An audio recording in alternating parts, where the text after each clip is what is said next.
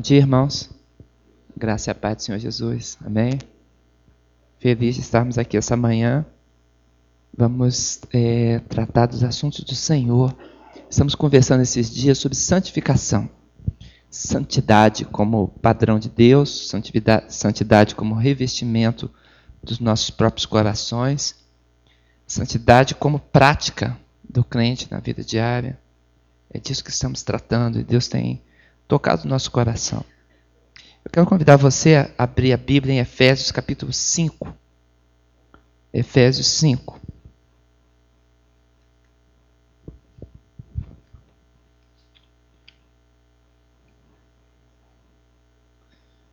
Nós vamos ver a partir do verso 25.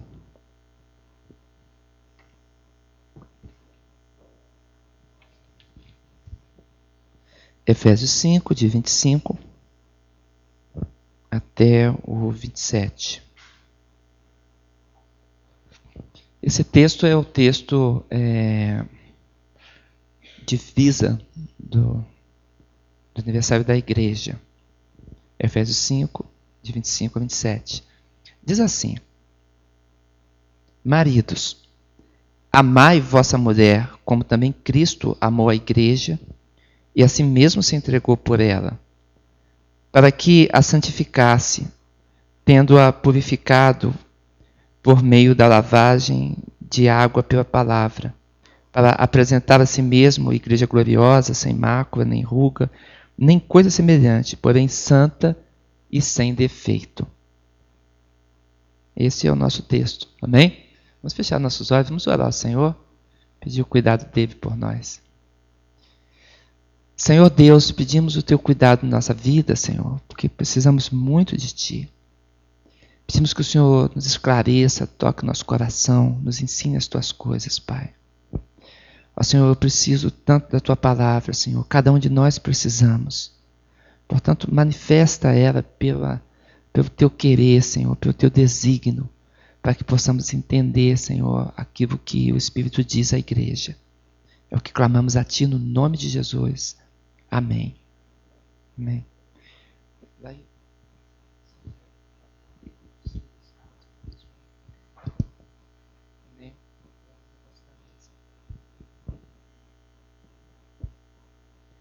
Irmãos, esse texto foi um texto escolhido assim, eu acho que a dedo.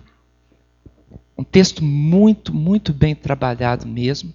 E ele fala sobre essa purificação, fala sobre santificação. E ele diz que isso acontece como, como padrão de Deus na, na igreja. Que coisa bonita, que coisa extraordinária. E ele inicia falando de amar a igreja.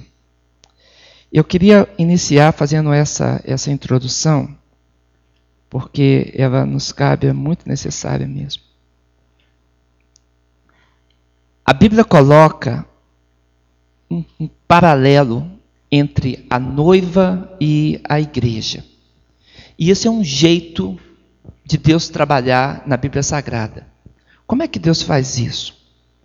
Como coisas espirituais se discernem, se discernem apenas espiritualmente, então existem figuras que vão iluminar essas realidades espirituais.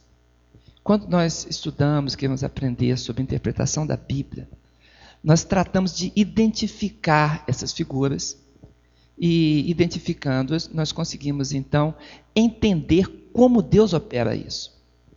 Bem, como Deus ia explicar a união, a unidade entre Cristo e a igreja? Como entender essa unificação em que a igreja está em Cristo e Cristo está na igreja. E essa é uma obra tão misteriosa, é uma obra tão, tão extraordinária, tão profunda, que até dentro da teologia, quando nós vamos falar disso, alguns chamam de união mística de Cristo com a igreja, mas a linguagem não é adequada, porque não é só uma união mística. Existe uma, uma realidade espiritual tomada por Deus em que nós, como igreja, somos corpo de Cristo. E Cristo é o nosso cabeça. Mas ele não é apenas o cabeça como líder, ele é a cabeça do corpo. E não existe qualquer separação entre a cabeça e o corpo. Caso contrário, o corpo estaria morto. Então, essa unidade profunda tinha que ser esclarecida de uma forma que nós pudéssemos visualizar.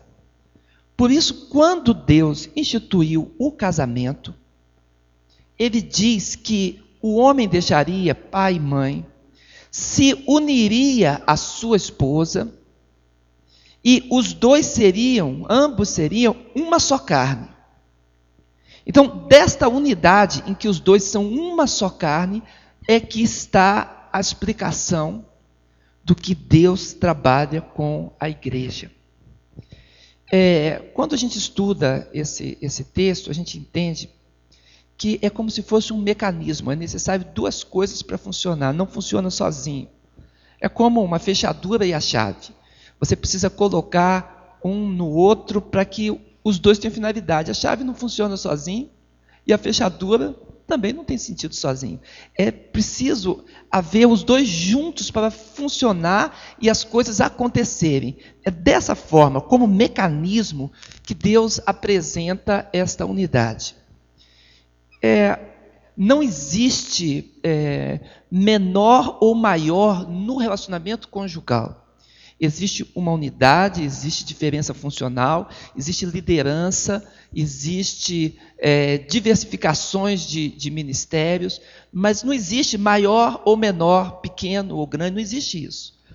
Então, quando Deus quis falar sobre o relacionamento de Cristo com a igreja e dizer dessa unidade completa que existe entre os dois, ele utiliza a figura do casamento. Isso é uma coisa tão forte, tão extraordinária, que quando é, um casal não está vivendo corretamente a unidade que foi programada, foi planejada, que foi profetizada para ele como casal, quando o casal não vive essa realidade, ele está é, nublando, está desfigurando a capacidade deles mesmos e dos filhos desse casal entenderem o relacionamento com a igreja. Um casal que não funciona exatamente com o, o, amor que une todas as coisas, com a paz, com objetivos, com propósito, ele está sendo um empecilho para o entendimento maior, o entendimento mais profundo da maior, do maior mistério do universo, que é Cristo e igreja.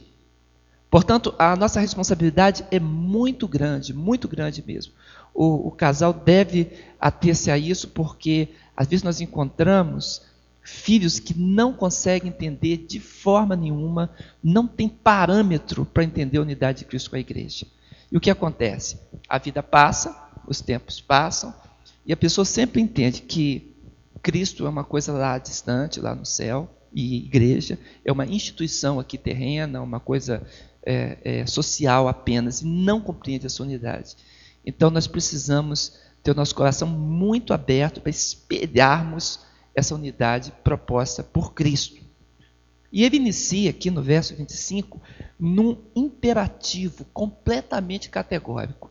Ele diz que os maridos, maridos, amai vossa mulher. Não fala sobre, sobre o dever de amar, é uma ordem imperativa, ativa, no tempo presente, de uma forma que fique bem claro que isso deve ser uma, uma ação continuada, uma ação habitual, uma ação que não deve mudar. Por que isso?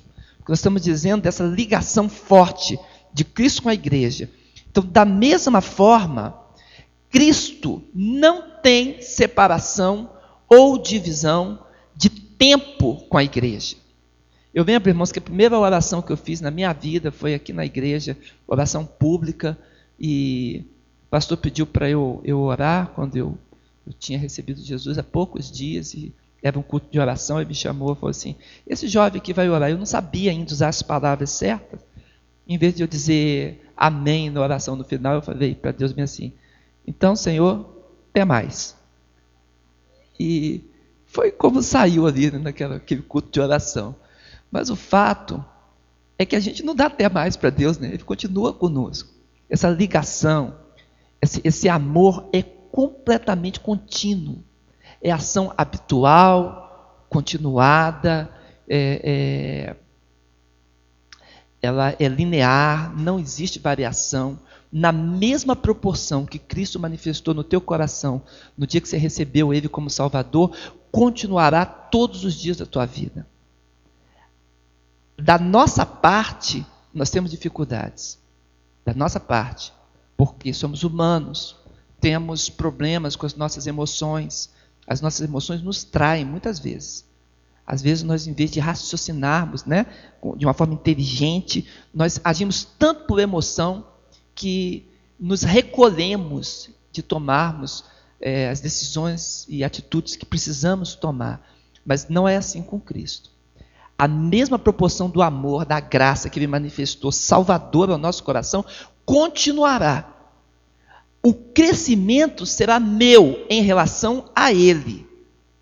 O crescimento, a manifestação será minha de compreender, de querer, de me exercitar em Cristo Jesus, para que eu tenha condição de que é, tudo que Jesus propõe na sua graça esteja sendo ativo na minha vida. Mas da parte dele, o que ele fez, está feito. E agora eu tenho que tomar isso para mim e seguir o meu caminho. Por isso que essa, essa sentença começa com um imperativo tão forte assim. E ele diz que Cristo amou a igreja, se entregou pela igreja, assim que é dito. Então, o marido deve agir conforme Cristo, porque Cristo já amou e já se entregou. Se entregou. Se eu tivesse aqui no meu seminário, ali na faculdade teológica, se eu tivesse com os alunos do seminário, eu ia pegar e dizer para eles assim: olhem aqui, abram seu Novo Testamento grego. Eles iam abrir. Eu dizia para eles: então, se olhem os tempos da palavra amou e se entregou. Aí eles iam chegar a uma conclusão muito fácil, porque eles são bons alunos. Eles iam entender que ali se trata de um aoristo, tanto para a ação de amar como se entregar. E quando eles olhassem para esses aoristos indicativos, ativos, eles compreenderiam o seguinte: que na língua original do Novo Testamento, quando foi dito que Cristo fez essas ações, foi de uma vez, sem nenhum retrocesso. A ação foi realizada, já está carimbada e não tem jeito de mudar. Então, não vai ter um momento em que Cristo vai deixar de amar a igreja nós fazemos tanta coisa errada, nós não cumprimos o que Cristo quer que a gente cumpra, a gente adia o, o, propósito de Deus na nossa vida por causa dos nossos próprios interesses, vivemos o nosso cotidiano, muitas vezes, irmãos, sem buscar a graça de Deus. Isso acontece conosco por causa da nossa fragilidade, mas isso não modifica o amor dele. A decisão de amar já aconteceu, o ato já aconteceu e o coração dele agora já está disposto a nós. E a entrega dele por nós da mesma forma. Ele já se entregou. Ele não propôs fazer isso e fez num tempo determinado. Não, isso já aconteceu e aconteceu de uma vez. Portanto, não existe necessidade de um novo sacrifício, não existe necessidade de uma nova realização. as pessoas falam: ah, se Cristo viesse hoje à terra, ele seria crucificado de novo. Alguém já escutou isso? As pessoas falam: não, não existe necessidade disso. Agora, quando a segunda vinda de Cristo, ele vai vir com poder e grande glória. E a Bíblia diz que trará um cetro de, de ferro em sua mão. E o ferro, assim descrito na profecia, ele tem o sentido de dominação, de força, de poder, de estabelecimento de autoridade, coisas não revogáveis. E vai ser assim que ele virá e vai julgar, vai realizar essa ação. Agora é o momento do nosso coração se abrir para que Cristo trabalhe conosco, nesse momento. Lá na Segunda Guerra Mundial, ou a pessoa era aliado ou era inimigo. Não tinha outra alternativa, ou aliado ou inimigo. Mesmo que o país estivesse dominado, como no caso da França, por exemplo, e ali as forças nazistas estavam ali atuando, alguns se colocaram a favor dos dominadores e por isso entravam em grave problema.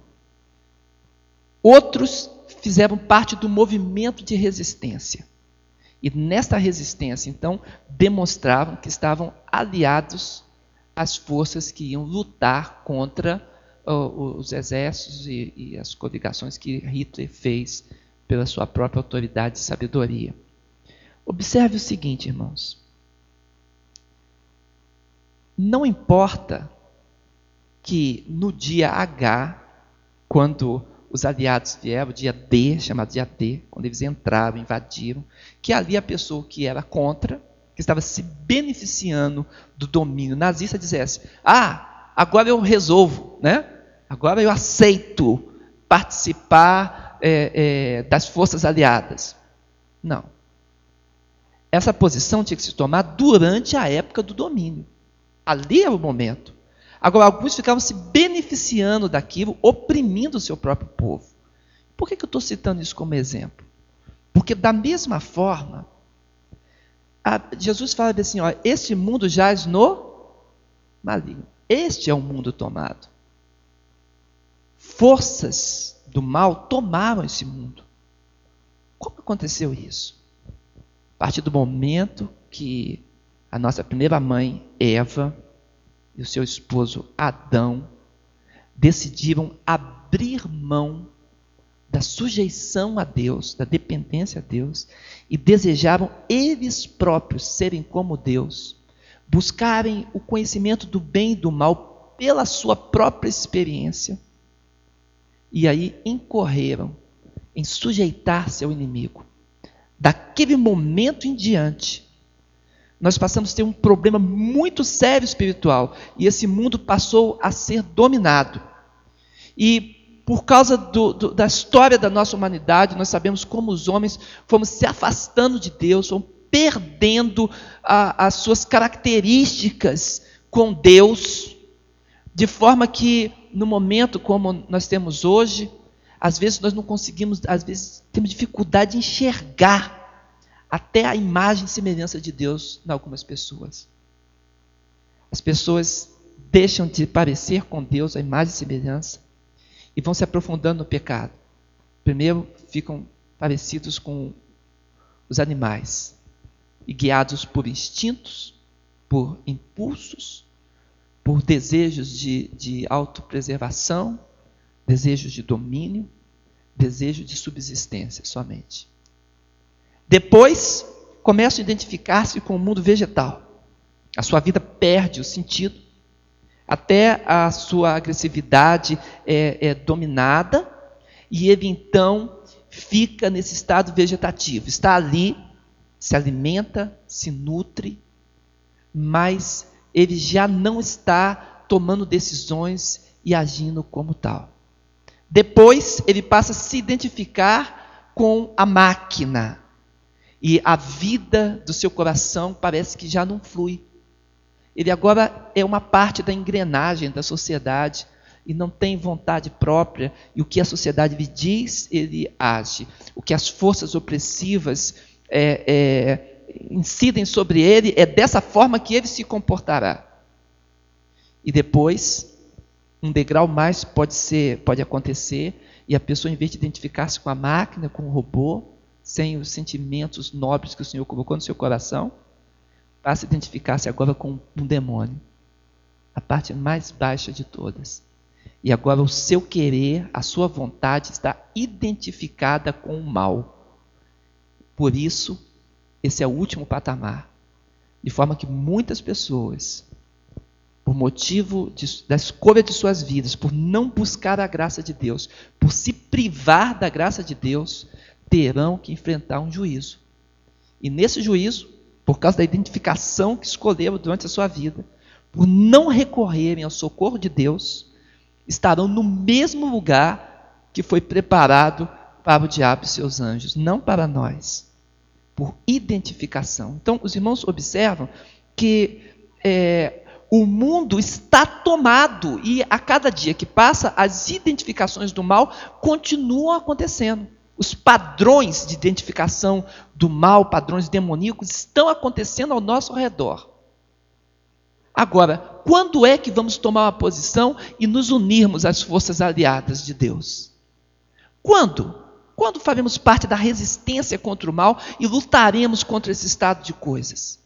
Muitos se aproveitam desse domínio de Satanás, fazem aliança com o próprio inimigo e nessa aliança vivem nesse mundo como se ele fosse um paraíso, mas não é. E dia a dia o seu coração se enrijece, o seu coração se perturba. Por isso, irmãos, é completamente importante que a decisão de entrega a Deus seja hoje, seja já. Deus quer saber quem é por Ele e quem é contra Ele. Quem ajunta com Ele ou quem está espalhando. O fato é que a Bíblia nos apresenta isso. Então, nesta ação de Cristo já ficou determinado. Eu tenho apenas que, que me apresentar, que me colocar perante o Senhor. Vamos colocar aqui, só para ajudar meus irmãos, identificação da noiva com a igreja, por favor. Mais. Faltou ali uma fonte grega, mas ficou bonito. Pode seguir. E como também Cristo amou a si mesmo. A fonte grega não saiu, deve estar sem a fonte aí o, no, no pendrive tem, se quiser colocar. É, BWGRKL. Colocar é só fazer. Continua, por favor. O objetivo de Deus é santificar a igreja e purificar a igreja. Então, a entrega de Cristo pela igreja tem como, como objetivo a santidade. Deus quer compartilhar conosco o padrão dele, compartilhar conosco a natureza que ele tem. É isso que Deus planejou. Portanto, para santificar a igreja e purificar, foi que Cristo se entregou. Não teria sentido Cristo se entregar, derramar o seu sangue, se o objetivo dele não fosse que essa vida dele entrasse em nós. E aqui eu quero fazer uma pausa, porque eu vou aproveitar até a deixa tirar o blazer.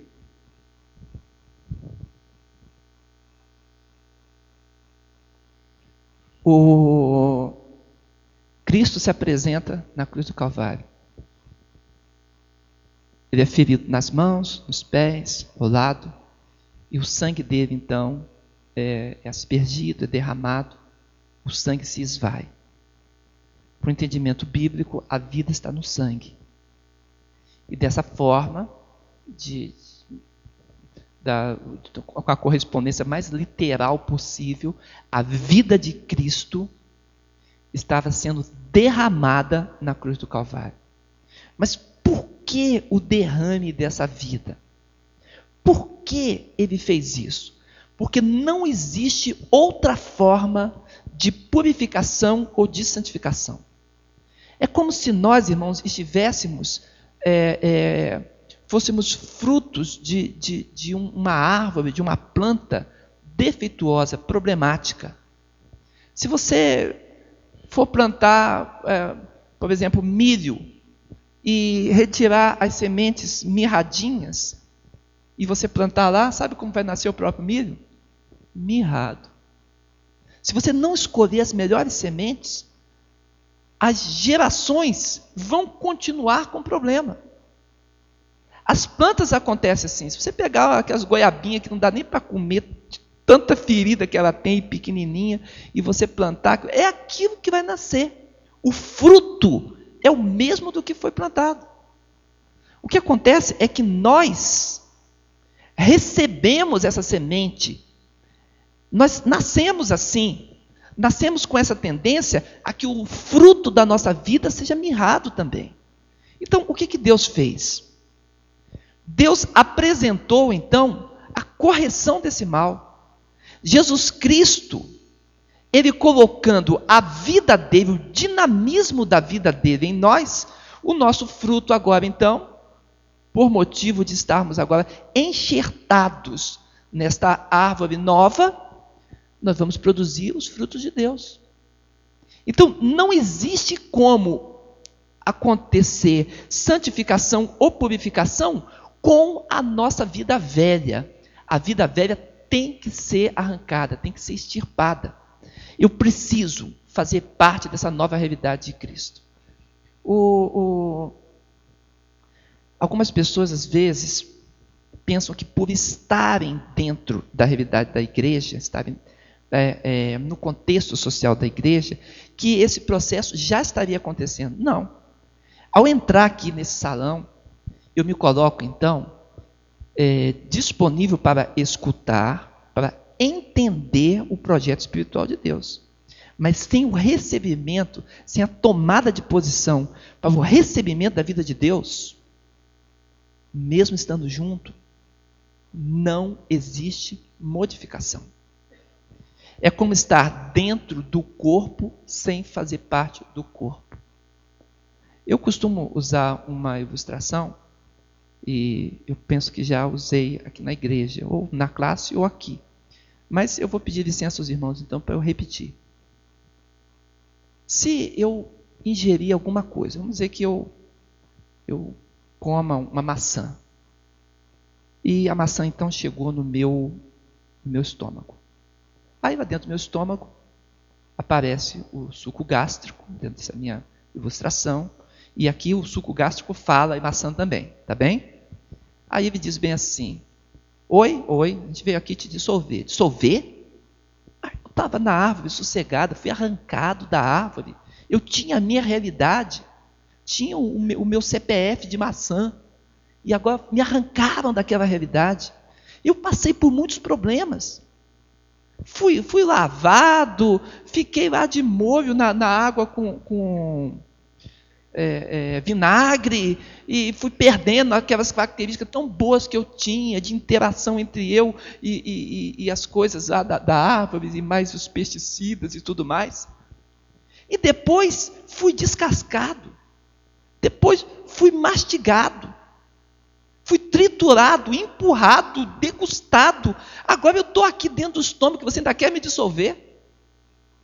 Bem, o suco gástrico poderia explicar bem assim: olha, como maçã, você não pode ficar dentro Valdeir. Você necessita, é importante para você que você seja transformado, dissolvido. O que é ruim vai ser jogado fora. E o que é bom, aproveitável, vai integrar o corpo, vai alimentar o corpo e vai se tornar corpo. Não vai ser mais outra coisa. Tudo vai ser Valdeir. Se a maçã lá triturada, apesar de estar dentro, depois de todo o processo que sofreu, se ela vencer e falar assim, não, definitivamente eu não quero. Eu pergunto, o que vai acontecer com essa maçã aqui dentro do meu estômago? Dá, porque ela vai infeccionar o meu, meu, meu, meu estômago, e ela não pode ficar aí. Ela vai adoecer o corpo. Então ela tem que fazer o quê? Ser jogada fora. Observe, irmãos, que é importante isso. Não basta estar no corpo. A maçã entra aqui no meu corpo, mas não basta. Ela precisa passar pelo processo de Deus. É por isso que a vida de Deus precisa estar em mim e eu nele. Os irmãos entendem essa unidade? Sem isso, eu sou apenas um problema para o corpo de Cristo. Vou estar trazendo problema e adoecendo o corpo. Então, quem está na realidade da igreja precisa estar na realidade espiritual em Cristo. Deixar que as coisas ruins sejam lançadas fora, deixar ser tratado por Cristo, deixar o processo espiritual acontecer ser dissolvido literalmente e agora fazer parte do corpo. Esta é a realidade de Cristo. Por isso, quando Cristo realiza essa purificação e santificação, não é lavar a maçã, entendeu? Arrumar, botar lá na, na, na água para. Não, não é só isso, não. Tem que ser dissolvido. Tem que ser transformado numa nova realidade, uma nova vida precisa estar agindo agora. E é disso que a Bíblia fala. Por isso, Jesus derramou-se na cruz do Calvário, para que fosse possível o poder espiritual dele vir a mim, no meu coração, e me transformar naquilo que o Senhor quer. E ele diz que ele faz isso por meio da palavra, por favor. Eu peço desculpas aos irmãos que faltou colocar a fonte ali e o grego está todo bagunçado, né?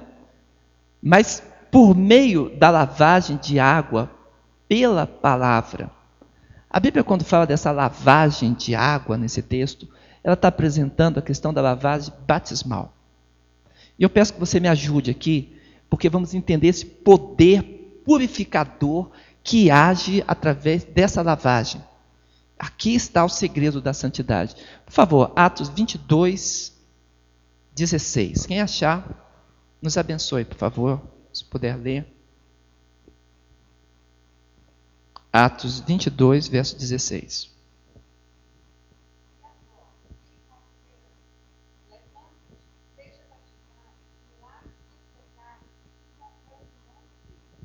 Atos 22, 16 apresenta Saulo, Saulo de Tarso. Aquele homem recebe a, Jesus Cristo no seu coração. Teve uma experiência forte com Deus, com o próprio Jesus. E ele precisa enxergar a respeito do Senhor. E o Senhor abre não só a visão dele normal, mas a espiritual também, para que ele compreenda as coisas do Senhor. Mas é necessário, irmão, uma parte ativa nossa eu quero insistir isso com os irmãos. É necessário uma parte ativa. Eu não compreendo, não sei se alguém compreende, algum líder da igreja, mas eu não entendo um cristão, um crente, uma pessoa que recebeu Jesus como seu Salvador, que fica demorando para se apresentar para o batismo. Eu não, ainda não consegui entender, pastor, mas acontece. Por quê? O texto bíblico diz assim: olha, você levanta agora depressa. Por que te detens?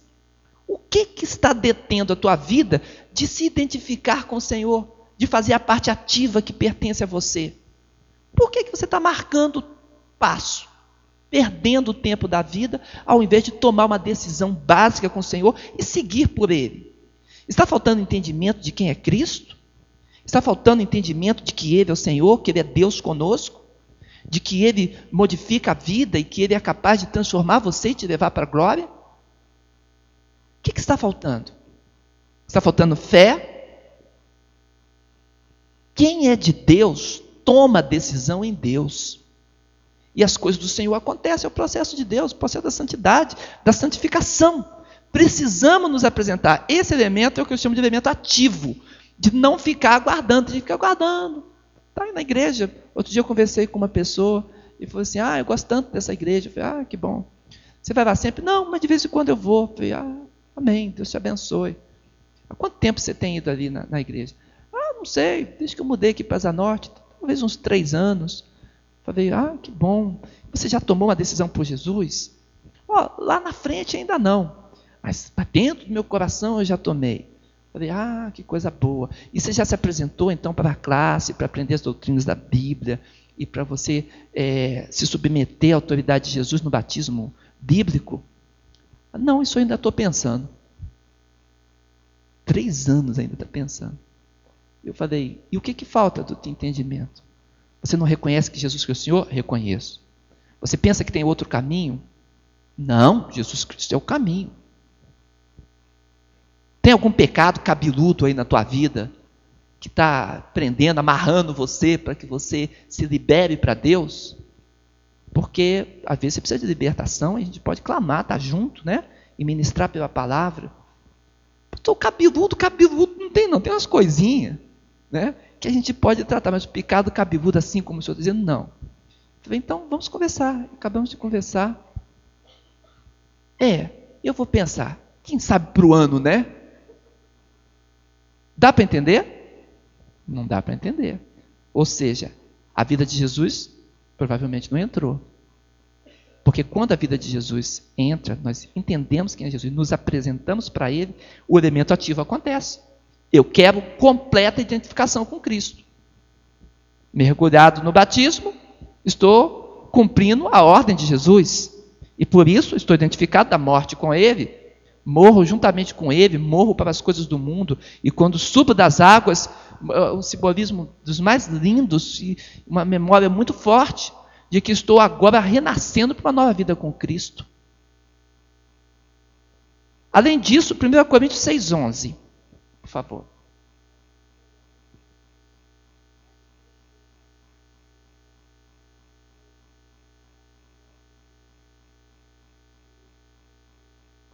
É, tínhamos problemas antes? Tínhamos, todos nós. Muitos problemas ainda estamos vencendo, lutando com eles. O apóstolo Paulo fala: olha, algum de vocês tinham problemas graves na sua vida, mas vocês foram lavados, foram santificados, porque o poder determinante foi Cristo Jesus. Aconteceu isso em Cristo, aconteceu por Ele. Então, quem determina essa transformação é Cristo. Eu preciso me apresentar para ser identificado com Ele. Então, ele diz: ah, vocês estão agora numa nova realidade. Eu estava lembrando de uma música que a gente cantava na época do Desafio Jovem. Nós ajudávamos o Desafio Jovem. O Desafio Jovem de Brasília tinha uma triagem. E as pessoas vinham, às vezes, de outras cidades e precisavam passar por uma triagem. Isso acontecia no, no, apartamento da nossa tia Dorcas, aqui na Neve 2 Sul, na 403. Então, nós ajudávamos ali o desafio. O que, que a gente fazia? As pessoas vinham com seus problemas, vinham endemoniadas, vinham com, brigado com família, e a gente orava, abençoava, eles passavam ali alguns dias ali na casa, no apartamento, e depois encaminhava para o processo de recuperação. E eu lembro que tinha uma música que eles cantavam na época que dizia bem assim: Saia deste nível, passe para o outro. Saia deste nível, passe para o outro. E eles diziam assim: é, deixando este corpo mortal para um corpo glorificado, deixando esse corpo mortal, pule para o outro. E se cantava essa música, ela é um pouquinho grande, não vou cantar toda não. Mas bem cantada é uma beleza, irmãos. É bonita ela. Mas nessa, nessa coisa da, da música, aí o pessoal que vinha muito drogado e tudo, Desafio Jovem trabalha com recuperação, né? De, de pessoas viciadas, dependentes químicos, de toda a ordem. E eles falam assim, mas como esse negócio de passar de um nível para o outro? Esse negócio que promete que depois tem o corpo glorificado, como é esse negócio? Olha, a gente não sabe direito não, a gente dizia. Mas a gente sabe de uma coisa. Quando você entra na realidade de Cristo, você de fato sobe para um outro nível. E o poder transformador que acontecerá no corpo começa a iniciar já. E é por isso que a gente crê na recuperação.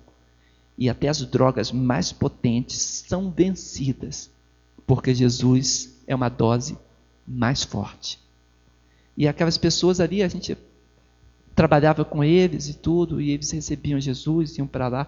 Já ia convertido, né? Que era o nosso trabalho fazer, converter, trabalhar, pregar o evangelho, né?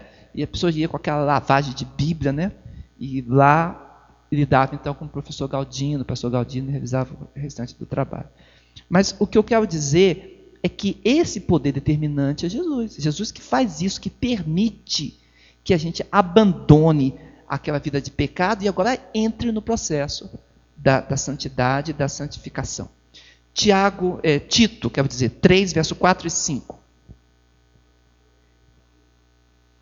Ô, oh, leitura boa, né, irmãos? Que bênção. Não é porque eu sou bonzinho e eu consegui, não. Não é por nenhuma obra de justiça que a gente tenha feito.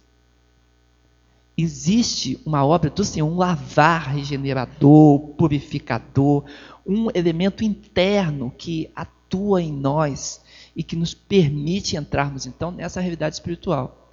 Mas tem gente que fala assim: ah, um dia eu vou me apresentar para Deus, eu vou melhorar, vou deixar isso, aquilo, outro, aí um dia eu vou me lançar na realidade de Deus. Não vai, irmãos, porque nós não temos essa força em nós. Por nós mesmos, nós não conseguimos. Então, a palavra de Deus diz: olha, eu preciso então me apresentar para Jesus e deixar que Jesus faça isso em mim. Eu venho como estou mas não continuo como estou, não. Amém? Eu venho como estou. Aí o Senhor vai me lavar, vai me purificar, vai me regenerar, uma palavra muito forte aqui no texto. E essa, esse elemento interno, então, de dentro para fora, vai fazer com que o meu comportamento agora esteja em Deus. E Hebreus 10, 22 e 25.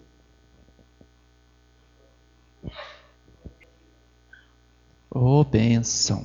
Oi, irmão, que texto, hein? Chegou a tremer aqui por dentro. O...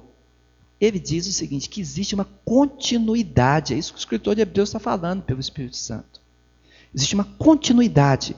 Realmente a obra começou, eu me apresentei, aí o poder determinante é o próprio Senhor Jesus Cristo, que realiza isso, algo interno pelo Espírito Santo começa a me regenerar, acontecer, mas não para aí não. Agora eu continuo. Eu continuo, eu me apresento, eu me identifico, eu passo a congregar, eu passo a buscar as coisas do Senhor. Quem é de Deus, ouve as palavras de Deus, disse Jesus. Então quem é de Deus não fica lá. lá. A gente estava brincando ontem lá no, no a gente foi numa lanchonete quando saímos daqui. Eu ia para casa, aí o meu filho, ah, eu estou com fome, pai. A gente passou numa lanchonete. Aí lá encontramos uma das, das meninas aqui da igreja e ela brincando com a gente, ela falou assim: Ah, agora é tudo muito fácil, porque o, as mensagens estão na, na internet, né? Eu posso escutar a mensagem na internet, Posso, é, de repente, dar o, o meu dízimo passando o meu cartão. Não preciso nem ir lá na igreja mais. Foi uma brincadeira muito interessante que ela colocou, né? Não precisa, a gente pode fazer tudo virtual, né, irmãos? Será? a facilidade que nós temos para refletir de novo, né? Está lá disponível, os, os textos, está lá disponível reflexão e cântico e, e diálogo, que coisa boa. Mas este elemento da continuidade, se eu não me alimentar, não buscar comunhão, olha, essa plantinha, se não for regada, se não for adubada, ela murcha, irmãos. Murcha. Eu não creio na, na perda da salvação. Tem gente que crê na perda da salvação. Eu não creio. Por que, que eu não creio? Eu não creio na perda da salvação porque a salvação não é algo que eu efetuo. Se fosse algo que eu fizesse, então era muito fácil, de repente, eu não ter habilidade para fazer e perder e descambar tudo. Mas como é algo que Cristo faz em mim, é uma obra de Cristo, eu acho um bocado difícil alguém ir contra o texto dele que fala: as minhas ovelhas ouvem a minha voz, eu as conheço, e ninguém o quê? As arrebatará da minha mão. Então, acho muito difícil isso. Mas tem gente que pensa assim. Mas existe uma realidade. A realidade de que, se eu não me alimentar de Cristo, eu começo a apagar a chama do Espírito em mim. Perco a alegria da salvação. E perdendo essa alegria, eu fico agindo como se eu não fizesse parte. Perco as bênçãos. Elas esvaem de mim. E eu não consigo fluir, não consigo ter alegria. Pela fidelidade de Cristo, ele vai tratar com a gente depois, né? Aí tem aqueles irmãos que gostam de repetir aquela frasezinha bem assim: se não é pelo amor, pela dor. Tem gente que gosta, né? Da dor. Eu não gosto da dor, não, irmãos. Eu gosto da bênção, da fluência, né? da comunhão. Essa que é a bênção. Então, existe um elemento de continuidade. Nós não podemos abrir mão desse elemento de continuidade. Então, é, é, nós precisamos nos encontrar aqui diante do mistério de Cristo. Por favor. Esse mistério está na, na questão da palavra de Cristo e da própria pessoa de Cristo Jesus. Vamos olhar esses textos? João 15, de 1 a 4, por favor.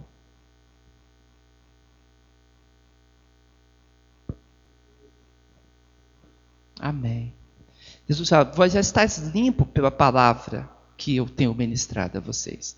Mas há necessidade de sermos tratados pelo Senhor, limpados sempre, para que produzamos novos frutos.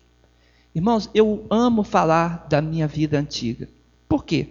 Porque ela construiu é, experiências que me ajudam hoje. Então, eu gosto de falar quando era criança, gosto de falar do meu pai, gosto de falar da igreja, ou, ou, quando eu estou lá no seminário dando aula, o pessoal fala assim, ah, eu quero visitar a terceira igreja, porque de tanto que eu falo né, da igreja, né?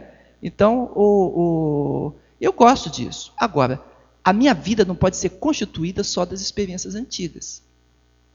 Eu não posso, porque senão eu não tenho condição de dar mais nenhum fruto. Às vezes a gente só tem bênção congelada, né? assim, um irmão, por favor, conte um testemunho. Aí o irmão abre o freezer, né? Aí tira lá, bota no micro-ondas, não digera muito rápido, tem que dar um jeito. Porque não tem né, experiências hoje para contar, porque está faltando essa fluência em Cristo. Ora, é a palavra de Cristo ministrada constantemente que vai me limpando, vai retirando esses frutos que eu já pude produzir, para que possa haver frutos novos. Isso é uma realidade espiritual, nós precisamos dessa realidade, por isso que a igreja tem esse dinamismo. Né? Ah, eu quero que a igreja seja como antigamente. Não vai ser, nós não somos igual antigamente. E quanta experiência Deus já nos deu? Um bocado, né, irmãos? Eu amo quando a gente canta esses hinos aqui, puxa vida, mexe comigo. Construíram meu coração durante minha experiência evangélica. Mas tem uns novos também que são uma benção, né? Então a gente não fica estagnado. A gente precisa olhar para frente e ver as coisas que vão acontecendo. Porque isso é de Deus. Amém? É de Deus, é de Deus. Tem nossa realidade, a sociedade é diferente. Ah, quando eu, eu, eu aprendi a música lá na minha época de, de, de, criança e tudo mais, tinha uma nota que a gente chamava breve na, na partitura, a breve. Hoje em dia não existe mais nota breve. Começa em semibreve. Que coisa engraçada. Eu falei, mas cadê aquela nota que eu lembro que a gente tocava? O instrumento, tu, Uh, uh, uh. Cadê a nota, semi, a, a nota breve? Sumiu. Né? Você quer dar música? Não tem mais, não? Sumiu a nota breve. E a semibreve quase não se usa mais nas partituras. Né? É fusa, qual é, qual é aquele negócio? Fusa, semifusa e confusa. Né? As coisas são muito mais rápidas, é porque o tempo mudou. Eu quero cristalizar, mas mudou, irmãos. Eu não posso ficar parado. Então, a minha santificação significa enrijecimento de posições? De jeito nenhum. Não significa isso. A palavra continua atuando, Deus vai limpando, a palavra mexe comigo, novos frutos vão sendo produzidos. Amém? Isso é de Deus. Colossenses 19, 23.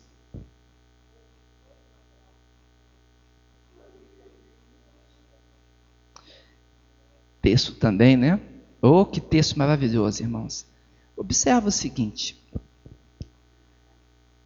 a realidade que nós temos agora, e esse é o, é o mistério, é estar em Cristo. Somente em Cristo é que essa experiência pode acontecer, mediante o corpo dele apresentado na cruz. Agora eu pergunto: uma experiência tão crucial como essa apresentação de Cristo é algo para acontecer em nós de forma esporádica, inconstante, alternada? De jeito nenhum. A obra de Cristo é uma obra permanente. A obra de Cristo é uma obra constante. É uma obra continuada. E aqui está a grande posição do Evangelho. A obra que o Senhor tem para nós é algo que vai marcar a minha vida, vai transformar a minha vida e vai me colocar para sempre ao lado dele. O meu coração, usando uma expressão bíblica, ele será circuncidado. O que é o coração circuncidado? A experiência da circuncisão é arrancar fora a carne velha, a carne que não presta, e assim a pessoa era ritualmente considerado purificado. Quando eu digo que o meu coração está sendo circuncidado, expressão do apóstolo Paulo, significa que a carne antiga, a carne velha, a carne que não presta, é lançado fora e eu sou então renovado em Cristo. Presta bem atenção, estou no minutinho final dessa palavra antes da nossa interrupção. O grande conflito que existe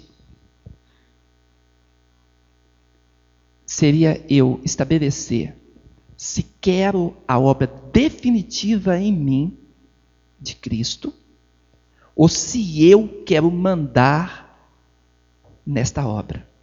Então alguns dão corda para Jesus, depois puxam, né? Como é que é o molinete? Você deixa o peixe isso, depois, né? Tem pessoas que não permitem que a obra se complete no seu coração. E esse é o grande problema. Por favor, coloca o próximo. somos transformados à estatura de Cristo ou somos cristalizados no pecado e rebeldia. Não existe outra opção. Ou vai acontecer a transformação em mim, ou vai acontecer a cristalização do meu pecado. Então, a, a, a escolha que Deus nos coloca é essa. Eu posso dizer, não, não quero mudar, eu quero continuar como sou. O que vai acontecer? Vai cristalizar o meu pecado e a minha posição. E isso se tornará eterno. Ou eu direi, eu quero a vida de Cristo, aceito, recebo a vida de Cristo em mim, e aí eu sou transformado a partir dessa realidade. Aqui está o conflito espiritual. Aqui está o conflito espiritual. Então, algumas pessoas ainda estão em cima do muro, sem decidir. Vê de um lado, vê de outro, mas qual é a posição que você toma na sua vida? Essa posição, essa escolha, é a que vai determinar ou a santidade ou o farisaísmo. Ou eu boto uma máscara de religioso e vivo de vez em quando a vida religiosa, ou eu assumo a santidade de Jesus e vivo a nova realidade em Cristo. Isso é basilar. Santificação proposta pela Bíblia não tem cheiro de vela. Que hoje em dia se fala de santidade e santificação, a gente pensa logo em acender alguma coisa, né? Mas é o processo de transformação, de metamorfose progressiva, segundo a imagem de Cristo, na estrutura espiritual que ele propôs para nós. Queria fazer um resumo aqui para terminar essa parte, e eu gostaria que os irmãos entendessem esse resumo doutrinário que eu apresento para os irmãos processo de transformação e metamorfose progressiva. À medida que eu me santifico, eu vou me identificando e me transformando na imagem de Cristo. É, coloca, por favor, o próximo quadro. A santificação envolve a vitória sobre o mal através da decisão e atitude positiva em direção a Cristo e de acordo com os princípios que ele tem estabelecido, não eu. Então, a santidade implica em eu aceitar que Jesus faça em mim, aceitação do senhorio dele. Ele não é só Salvador, Jesus é Senhor. Deus de Deus, Senhor absoluto de todas as coisas, chamado de Rei dos Reis e Senhor dos Senhores a aceitação disso que ele faz, isso chama-se progresso de santificação. E meu último quadro, e agora eu prometo terminar mesmo, de verdade, que passou quatro minutos, para apresentar a si mesmo igreja gloriosa, igreja sem mácula, nem ruga, nem coisa semelhante, porém santa e sem defeito. Foi isso que Cristo fez. Amém?